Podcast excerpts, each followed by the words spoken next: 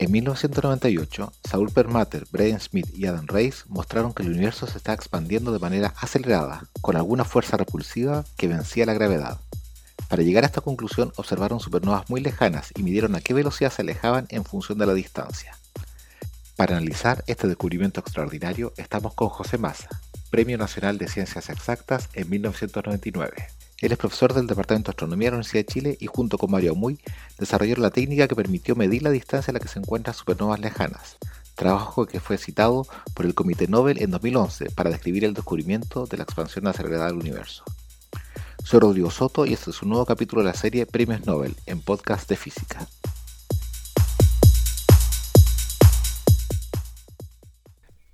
Hola José, hoy día vamos a hablar del Premio Nobel 2011 de física que se dio por el descubrimiento de la expansión acelerada del universo por los profesores Schmidt, Rice y Perlmutter. Ellos lo que midieron es cómo se estaba expandiendo el universo y para eso fue clave que pudieran mirar estrellas lejanas, ¿cierto? Y ver a qué distancia estaban y con qué velocidad se alejaban, ¿cierto? Y eso nos lleva al primer concepto o a la primera dificultad de cómo medir a qué distancia está una estrella y para eso se inventó en su momento el concepto esto de ampolleta estándar o bujía estándar. Podríamos partir explicando de qué se trata eso y cómo sirve para medir distancias.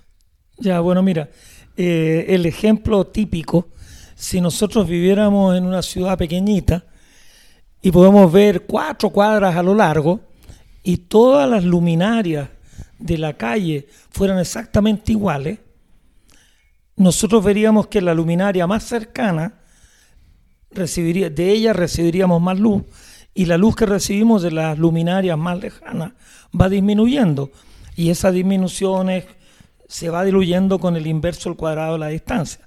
Entonces, si yo mido con un fotómetro la cantidad de luz que me llega del poste que está a 10 metros mío y no veo el segundo poste, cuán lejos está, si yo mido la luz del segundo poste, suponiendo que todas las luminarias son iguales, una suposición básica. Claro, que después vamos a ir a eso.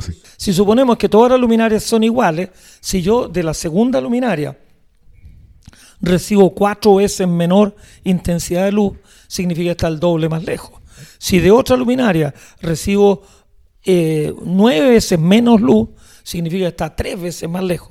Y así sucesivamente. Entonces, el tema es que por la, el brillo aparente la cantidad de energía por centímetro cuadrado por minuto que nosotros recibimos, podemos estimar la distancia a la cual está haciendo dos hipótesis, que todas son iguales y que conocemos la distancia a una de ellas. Claro, necesitas conocer una de ellas primero. Claro, tengo que saber la distancia que está, bueno, normalmente la más cercana, que la tengo que medir por otro método. Claro, y esos, esos otros métodos ya se habían desarrollado durante el siglo XIX o siglo XX para medir distancias de estrellas cercanas. Claro, incluso dicho de otra manera, un, ejemplo más cotidiano aún o igual de cotidiano, si yo tengo varios perritos en mi casa, yo más o menos puedo medir la altura del perro y mide ya medio metro. Pero si yo mido, miro una casa lejana y veo unos perritos en esa casa lejana, por el tamaño angular que le veo a los perros yo puedo estimar la distancia pero a lo mejor entre medio de los perros veo una vaca que es mucho más grande. Entonces me doy cuenta que hay un animal que tiene cacho y cola, que es mucho más grande que un perro. Como yo tengo perritos y no tengo vaca, yo mido mis perritos, mido el tamaño angular de los perritos de la casa lejana, estimo la distancia de esa casa y por ende, al tener una estimación de distancia, voy a tener una primera estimación del tamaño de esos animales que no conozco que tienen esos cachos. Y en las casas bien lejanas, están tan lejos que ya no distingo los perros. ¿Y solo ves vacas? Solo distingo vacas y las veo chiquititas. Y entonces, pero si yo calibro una vaca cercana con esa vaca lejana, puedo ir y si en la, en la casa lejana, donde las vacas apenas las, veo, ocurriera por casualidad que hubiera una jirafa que es mucho más grande, entonces yo calibro la jirafa con la vaca de esa casa y puedo ver las jirafas ya de muy, muy lejos, no veo ni perro ni vaca, solamente voy a ver jirafas. Bueno, esa es más o menos la metodología en astronomía. Estrellas cercanas al Sol, Algunas de ellas tienen algunas características que las hace muy particulares y si uno las ve en otros lados, puede hacer una buena aproximación a cuál es la luminosidad de esas estrellas, cuál es el brillo absoluto. Pero entonces yo voy y veo la distancia que está. Pero las estrellas en general tienen la buena costumbre de vivir en comunidades, son tribus. Las estrellas nacen en un cúmulo estelar, una gran nube, enorme, enorme, enorme, de 10.000 o 50.000 masas solares, sucumbe bajo la, fuerza gravitatoria y produce miles de estrellas de un solo golpe. Claro, pero son todas distintas. Son todas distintas, una más grande, otra más chica. Entonces yo tengo las estrellas más cotidianas en una nube, en un grupo, en un cúmulo estelar. Puedo encontrar algunas que yo conozco, pero hay algunas otras que yo por aquí cerca no veo. Son como las vacas del ejemplo anterior, y esas las calibro con las estrellas más chiquititas. Y esas las uso a su vez de un calibrador para ir más lejos. Claro, pero este, tu ejemplo de las vacas y de los perros partía de la base que todos los perritos eran todos iguales y todas las vacas son iguales. Entonces, la, la idea aquí era buscar algún tipo de estrellas que te sirviera como un patrón, que fuera algo bien calibrado.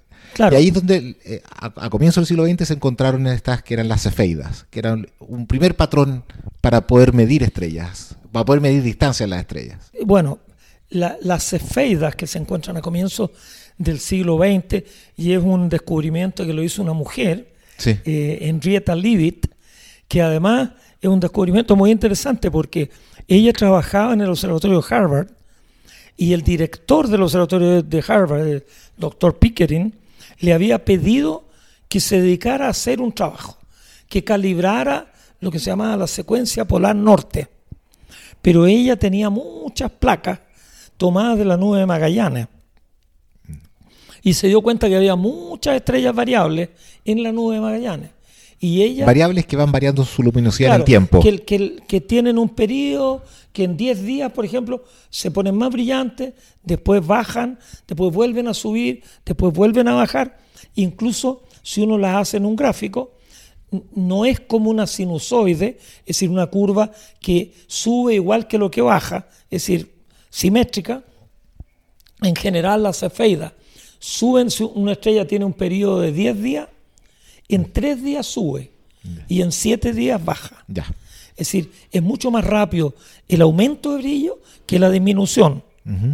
Bueno, Henrietta Leavitt, ella por sí sola, se dio cuenta que las, las variables tipo cefeida que tenían un periodo de 100 días se veían bien brillantes y las que tenían un periodo de 10 días se veían mucho menos brillantes y las que tenían un periodo de 1 o 2 días se veían muy débiles encontró una relación entre la luminosidad, es decir, el, brillo intrínseco de la estrella, y el periodo de oscilación. Y por lo tanto, si uno podía medir el periodo, que es más o menos fácil, uno podía saber qué luminosidad tenía. Exactamente.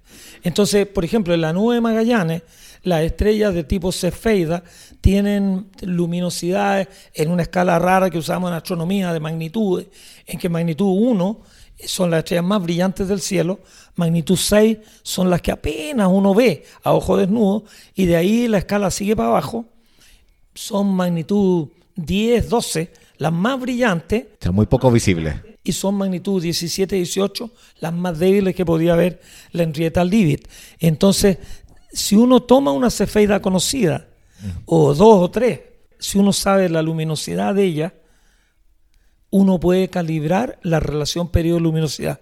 Y de ahí para adelante lo usó primero Chapley, un gran astrónomo. Chapley usó las cefeidas o unas estrellas tipo cefeida, que son pseudo cefeidas en realidad, en los cúmulos globulares y determinó la forma y la estructura de la Vía Láctea usando las estrellas variables que las había calibrado la Miss Leavitt. Claro, porque ahora ya como tú las podías, podías medir las cercanas, en este mismo ejemplo los perros, ya sabías qué, qué, tamaño, qué intensidad tenían y ahora podías medir, eh, solo midiendo la luminosidad y el periodo podías saber a qué distancia estaban. Ahora, y con eso entonces uno ya se pudieron medir distancia entre eh, estelares, a qué distancia estaban las distintas estrellas, y viene el siguiente paso que fue medir las velocidades. Claro, bueno, medir la velocidad era muy fácil.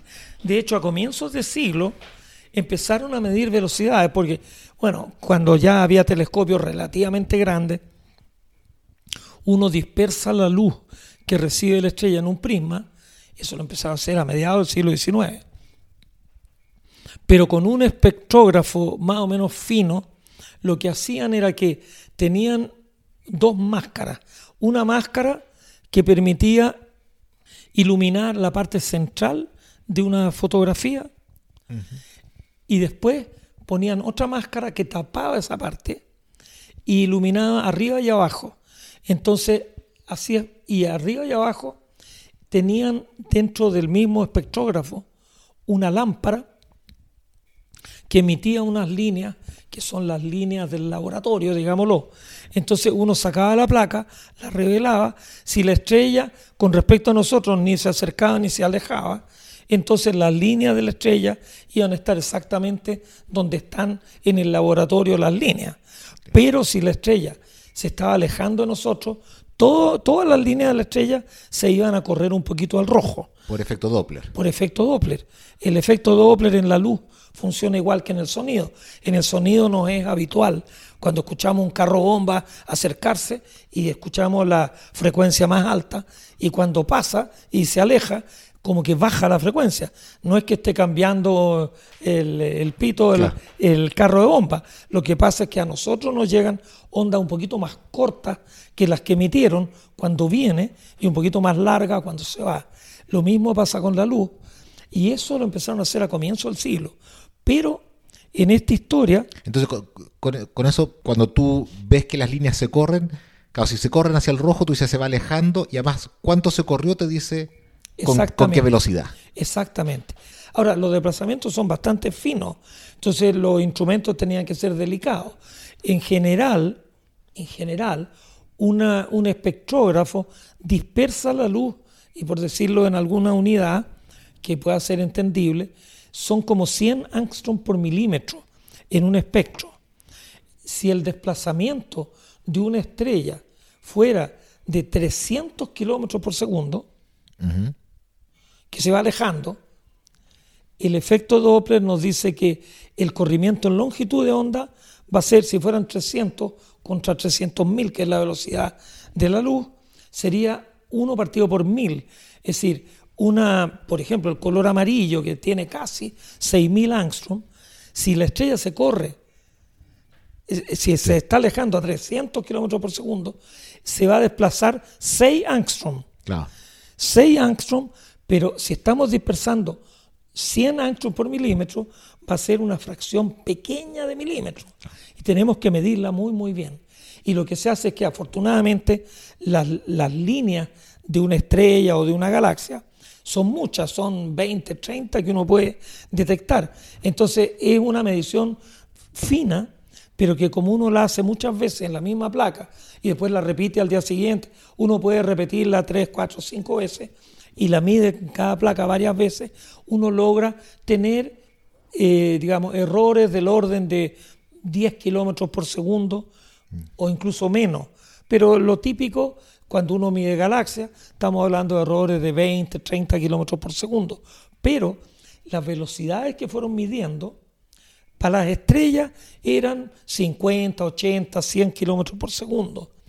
Pero empezaron a medir algunas galaxias que no sabían si eran galaxias, eran nebulosas para ellos, pero tenían 500, 800, 1000 velocidades mucho más altas. Y todas alejándose esencialmente. Y todas alejándose. Bueno, una que es Andrómeda se viene acercando, así que es mm. ahí eh, quiebra la regla, porque la expansión que determina Edwin Hubble en 1929, en realidad él primero en el año 24, tomando con el telescopio más grande del mundo, el de Monte Wilson, que es un telescopio de dos metros y medio de apertura, 100 pulgadas, encontró algunas estrellas variables en o cosas que parecían estrellas y que estaban variando en la galaxia de Andrómeda, en la nebulosa de Andrómeda. Y él calculó el periodo y usando la relación periodo-luminosidad estimó la distancia que estaba Andrómeda y se encontró con que el tamaño de la Vía Láctea más grande que habían inventado era 100.000, 200.000 años luz. Y él encontró de entrada que Andrómeda quedaba por lo menos a 700.000 años luz.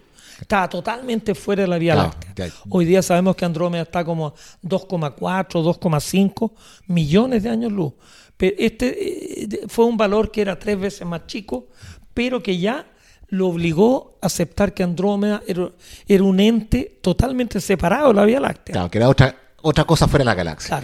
Claro. entonces en esa época la gente empezó a ver que habían galaxias como o, objetos fuera de la galaxia. Claro, ahí el claro, el universo a comienzos del siglo habían como dos grandes filosofías. Algunos creían que la Vía Láctea era todo el universo, que todo lo que veíamos era parte de la Vía Láctea y que fuera de la Vía Láctea o había un vacío o no se sabía qué había, pero que todo el universo era la Vía Láctea. Con Hubble en 1924 se establece que Andrómeda es una galaxia de afuera y comparando Andrómeda con otras que se ven como la mitad del tamaño, lo lógico es pensar que están el doble más lejos. Claro. Y otras que se ven 10 veces más chicas están 10 veces más lejos.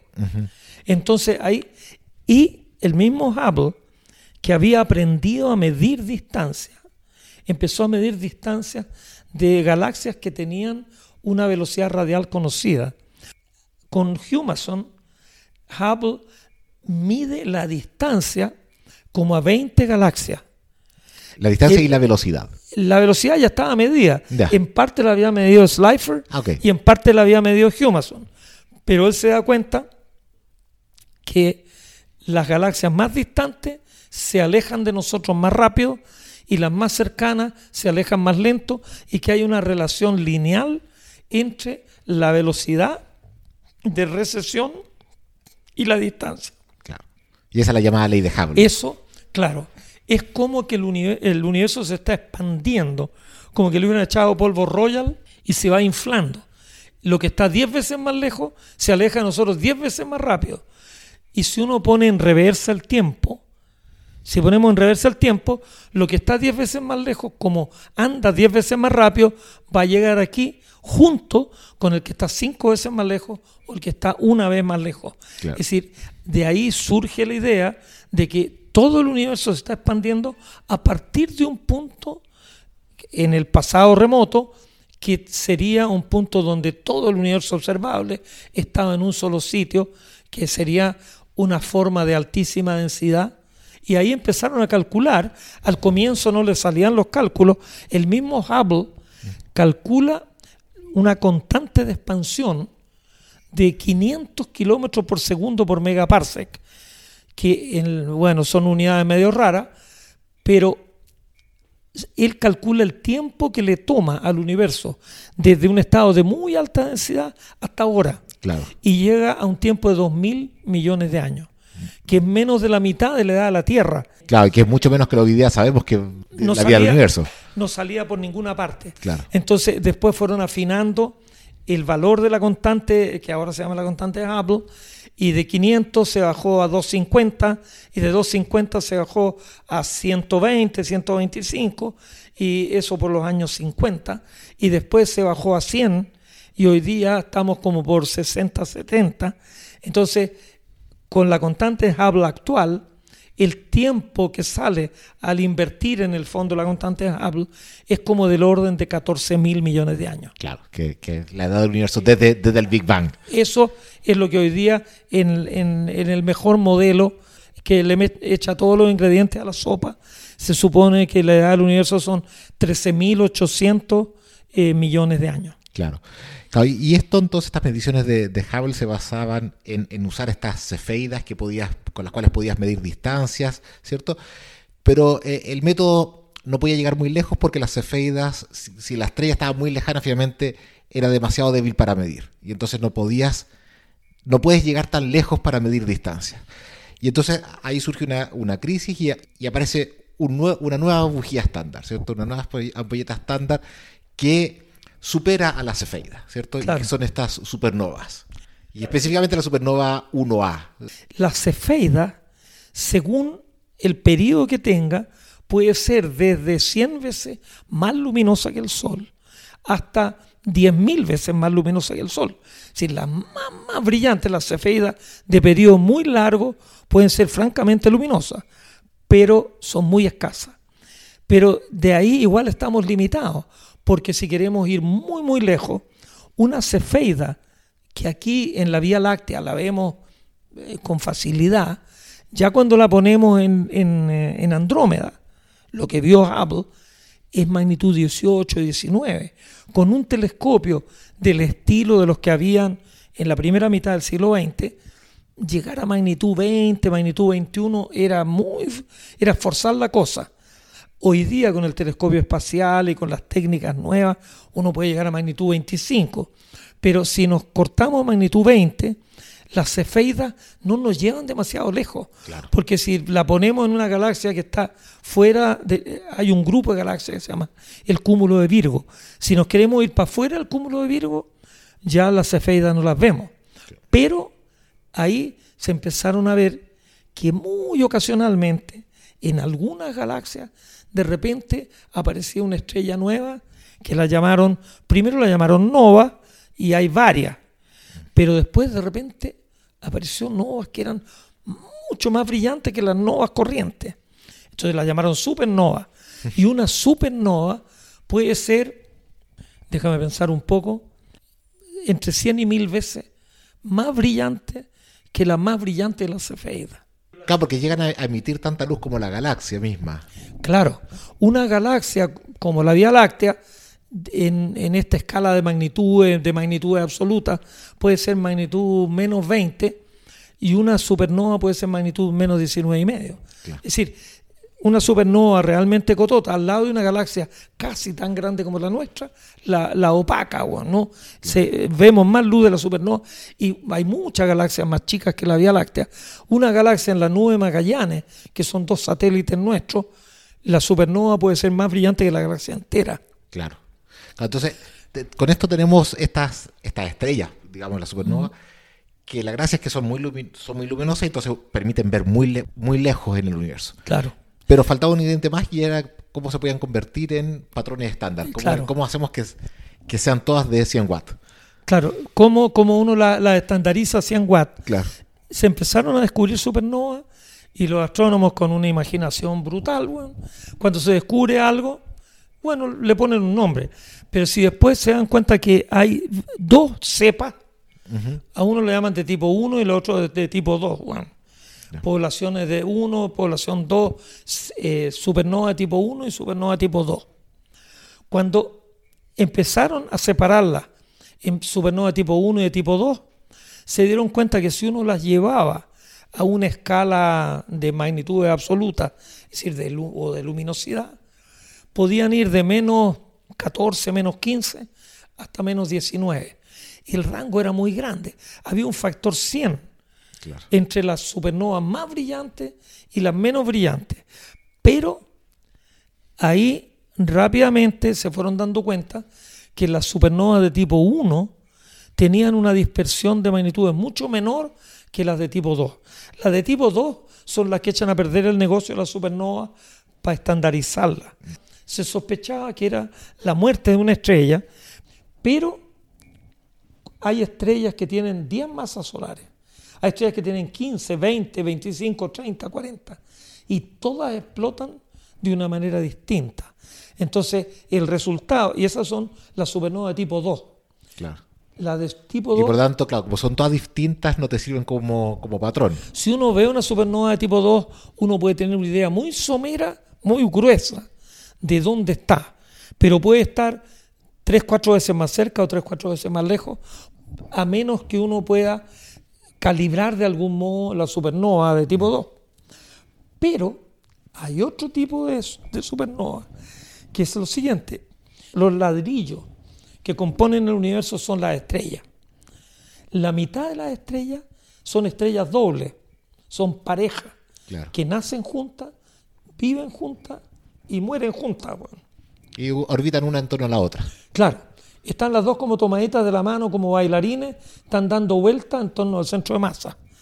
Cuando una de ellas le llega el tiempo de capotar, puede incluso transformarse en una supernova o puede ser una nova o algo incluso más discreto que se llaman las nebulosas planetarias, que la estrella primero se infla, se transforma en gigante roja, y después cuando el corazón ya está muy, muy, muy denso, como, como algunas frutas que el cuesco se les desprende, bueno, a la estrella se le desprende el cuesco y todo el resto de la estrella es lanzado al espacio y queda una enana blanca.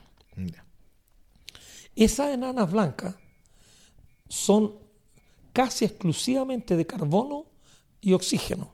No tienen nada más. La proporción, el carbono es el que domina y hay un poquito 80 y 20.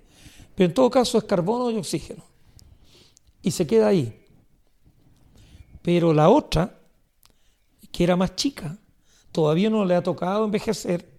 Pero cuando empieza a envejecer y se transforma en gigante roja, se infla y una parte de su masa se va a ir engrosando la masa que tiene la enana blanca. Claro, la enana blanca empieza a capturar el gas de la otra. Empieza a capturar la materia que le tira la otra. Claro. Pero las enanas blancas tienen una estructura física muy particular en que es una materia tan, tan densa. Pero eso tiene un límite, que un astrofísico brillante, un, un astrofísico indio, que se llamaba Chandrasekhar, cuando estaba haciendo la tesis doctoral en Inglaterra, empezó a hacer algunos calculitos y contra todo lo que la sabiduría de aquella época, 1932, 1933, dijo, miren, las enanas blancas no pueden tener una masa mayor de 1,4 veces la masa del Sol. Porque la enana blanca tiene una propiedad muy particular, que ojalá la tuviéramos nosotros. Mientras más masa es más chico. Claro, porque se va como apretando por la gravedad. Uno engorda, capta masa, pero se hace más flaco. Claro. ¿Ah? Las enanas blancas más flacas son las que tienen más masa. Pero llega un momento en que el radio de la enana blanca tiende a cero cuando la masa tiende a 1,4.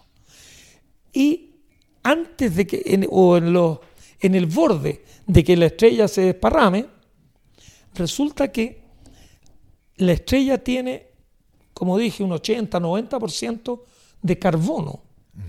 Pero el carbono es material nuclear, es combustible. Del carbono al fierro podemos sacarle un montón de energía. Entonces cuando la enana blanca empieza a, estar medio ahogada porque la otra le tira y le tira y le tira masa, cuando está llegando a 1,4, se gatillan reacciones nucleares que hacen quemarse nuclearmente, no es una fogata la cuestión, se quema nuclearmente toda la energía que tenía. Las grandes, las de tipo 2, las llaman supernovas gravitatorias, ¿ah? que se desploman por la gravitación. Estas las llaman termonucleares porque son una erupción termonuclear que ocurre en la estrella, ocurre cuando está llegando a 1,4 y la estrella quema todo alcanza un pic que la lleva como a magnitud absoluta menos 18 y medio, menos 19, y de ahí va y se extingue y lanza al espacio un poquitito de materia, no mucho, y es posible que quede un remanente, no está claro, en realidad el remanente es que puede quedar en una supernova tipo 1A. Queda la, la otra sobreviviente. Entonces, ahora, después se dieron cuenta que de la de tipo 1 no todas eran iguales. Entonces llamaron de tipo 1A a lo que antes pensábamos que eran de tipo 1 y pusieron 1B y 1C a unas que son como impostores porque pueden ser estrellas masivas, pero que no presentan eh, línea y que se confundían con las de tipo 1. Las de tipo 1A son, haciendo la raya para la suma, enanas blancas que las llevan al límite eh, de Chandrasekhar la compañera. La compañera le regala la materia, le regala, engorda un poquito, engorda un poquito, y como todas se mueren al llegar a 1,4, son todas iguales. Son todas iguales. Entonces esa es la gracia. Por eso que explotan todas iguales, porque todas explotan justo cuando tienen 1.4 masas solares. Claro. Las de tipo 1A son todas casi, casi iguales. Claro, eso quería ir al casi, casi, porque pese a que el mecanismo es el mismo y que todas explotan cuando tienen 1.4 masas solares, no son todas exactamente iguales y si uno las quería usar para calibrar exactamente y para poder medir a grandes distancias, necesitaba que fueran lo más iguales posible. Y ahí hay un trabajo tuyo con, Mario Muy en la colaboración Calanto Lolo en que permitieron afinar aún más todavía esa, esa calibración. Hasta ese momento, estoy hablando del año 88, 89, casi todas las supernovas uno las descubría tomando fotografías del cielo. Tomaba muchas fotos. Yo me acuerdo haber tenido compañeros cuando yo estaba estudiando que estaban ahí mirando fotos una con la otra para ver si aparecía un puntito adicional. Pero después uno calibraba por el tamaño del puntito. Si el puntito era más grande, es que era más brillante. Si el puntito era más chico, y hacía lo que se llamaba fotometría fotográfica. Pero el detector, que era la placa fotográfica, era muy malo por dos motivos. Por uno, que la eficiencia cuántica del detector era pésima. Para tomarse fotos con una Instamatic en esa época, no había problema, porque tenía millones de fotones allá afuera, con un sol radiante, tú tomabas una foto y la foto salía preciosa. Pero el registro era como el 2% de la luz y el 98% de la luz la placa no la detectaba. Entonces cuando estábamos tratando de llegar muy lejos, la solución era tener telescopios cada vez más grandes porque el detector era muy torpe. Detectaba solo el 2%. Justo ahí empezaron a hacerse experimentos, hicieron detectores que eran unidimensionales, pero que tenían 128 píxeles. Era como las teclas de un piano. Entonces, si tú tomabas un espectro y lo dejabas caer ahí, cada una de las teclas del piano era como una celda fotoeléctrica. Y ahí uno estaba contando fotones. Y la eficiencia cuántica de un aparato que sea fotoeléctrico era de un 30, un 40%. Es decir, ya ganaba por lo menos un factor 10. Claro. Y ahí otros, de hecho la RCA Victor producía algunos, hicieron lo que llamaron los CCD, Charge Coupled Device, que eran dispositivos de 128 por 128 y era como un tablero de ajedrez, un tablero de ajedrez bastante más grande, que cada píxel recibía luz y tenía una conexión y después uno podía leer lo que había caído. Los primeros CCD eran chiquititos y tenían, digamos, algunos inconvenientes. En Tololo, en el año 88, ya había CCD de 500 por 500. Si uno lo ponía en un telescopio, el CCD de 500 por 500 tenía un tamaño del, eh, no mayor que una uña. Un centímetro por un centímetro. Eso era el tamaño del, del CCD. Entonces, existía una sospecha, incluso había, hubo un paper muy famoso de un astrónomo austríaco eh, que se llamaba Gustav, Gustav Taman, que decía las supernovas tipo 1A son casi perfectas standard candles, casi perfecto. No se mojó de que fueran perfectos porque decía dentro la fotometría da un error del orden de un 20%. El problema grave si uno tenía una estrella solita en una placa fotográfica. Uno podía medir el ennegrecimiento de la placa en varios lados, medir el ennegrecimiento de la estrella de uno y descontar el fondo. Es como si, en, una, si en una parte, en un valle muy, muy plano, hay un cerro y queremos calcularle el volumen, podemos hacer un muy buen modelo del, suelo y podemos calcular el volumen. Pero un cerro en la mitad de la cordillera es muy difícil saber cuál es el volumen de un cerro, porque está pegado en el cerro del lado. Y para el otro lado hay un agujero. Entonces, en una galaxia, cuando uno ve zonas muy brillantes, zonas más oscuras, y explota una supernova, el problema era saber cuánta luz contribuye a la supernova. Y cuánto, si uno tomaba en un diafragma, cuánto era la luz que contribuía la galaxia, bueno, con los CCD, el trabajo que hicimos con Mario Amuy y tres astrónomos más de, de Tololo, Nick Sansef, Mark Phillips y Bob Schomer, descubríamos una supernova, le tomábamos un montón de imágenes y la dejábamos ahí reposar. Un año más tarde, la supernova ya no la íbamos a ver. Y ahí tomábamos una imagen bien profunda de la galaxia.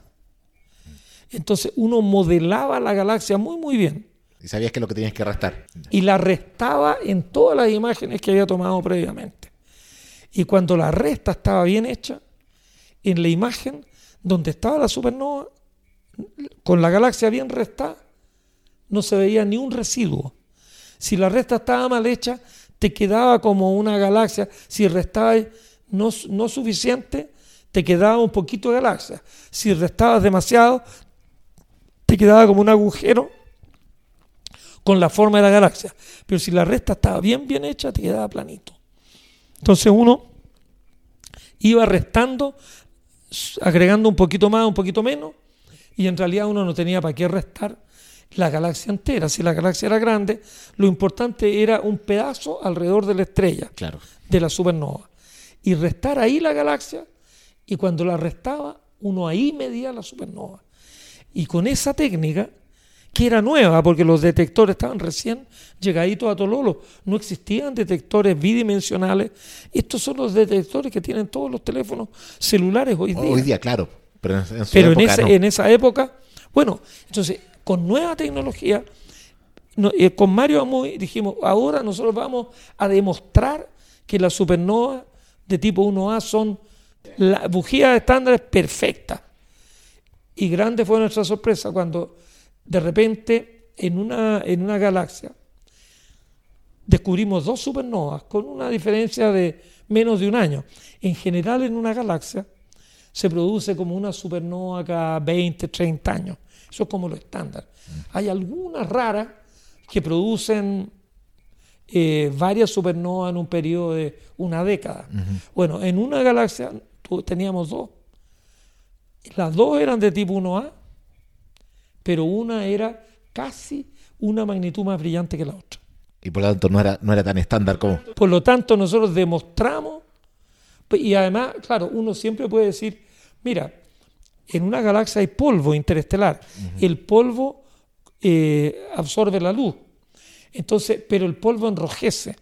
Eh, en general, el polvo en, en, la galaxia absorbe más la luz azul que la roja. Pero las dos supernovas se veían de los colores normales, ninguna de las dos se veía enrojecida, así que no le podíamos echar la culpa al polvo. Y había una que era casi, bueno, una magnitud es un factor dos y medio era dos y media veces más brillante que la otra. Es decir, lo primero que hicimos en este intento de demostrar que eran perfectas, demostramos que eran imperfectas, si demostramos todo lo contrario.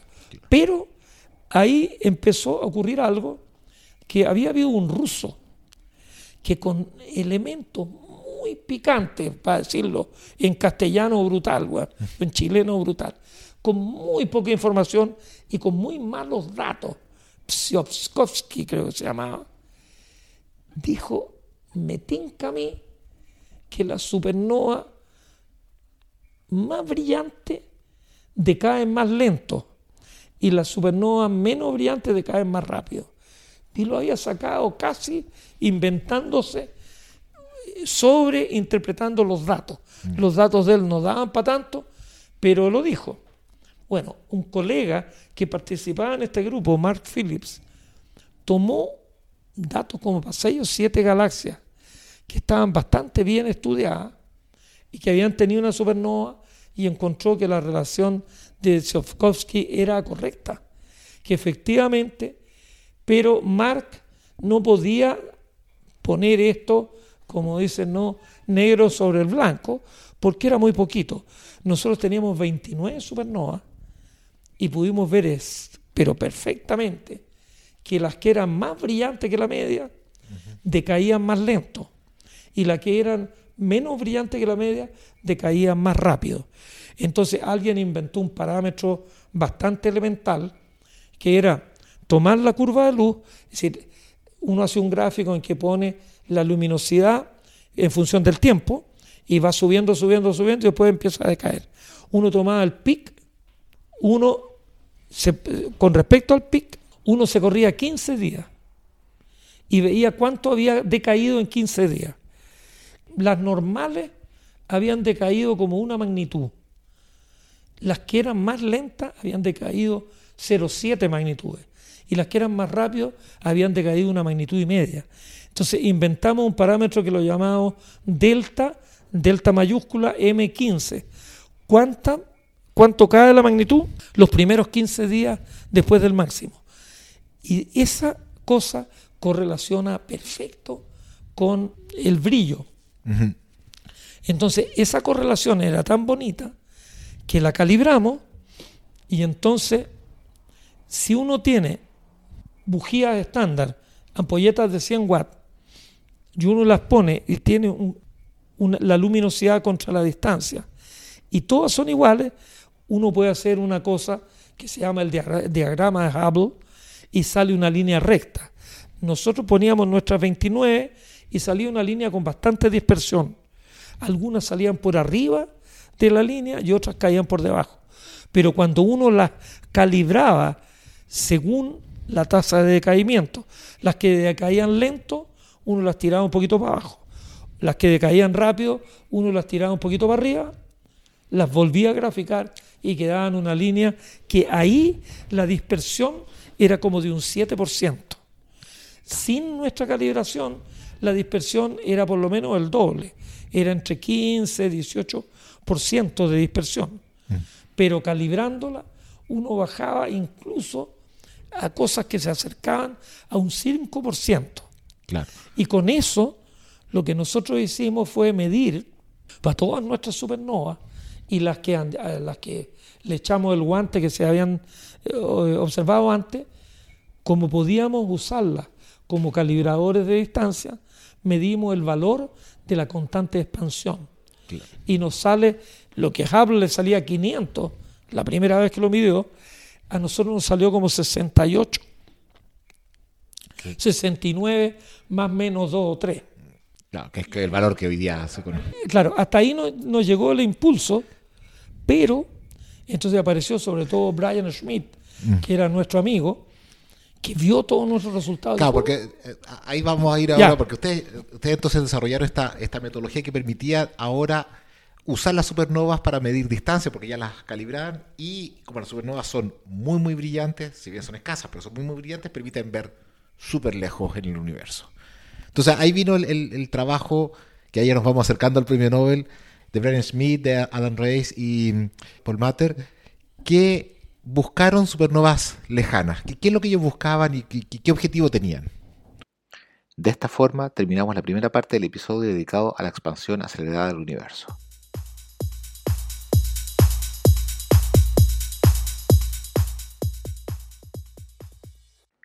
Síguenos y comenta este podcast en nuestra página web, Facebook y Twitter, Podcast de Física.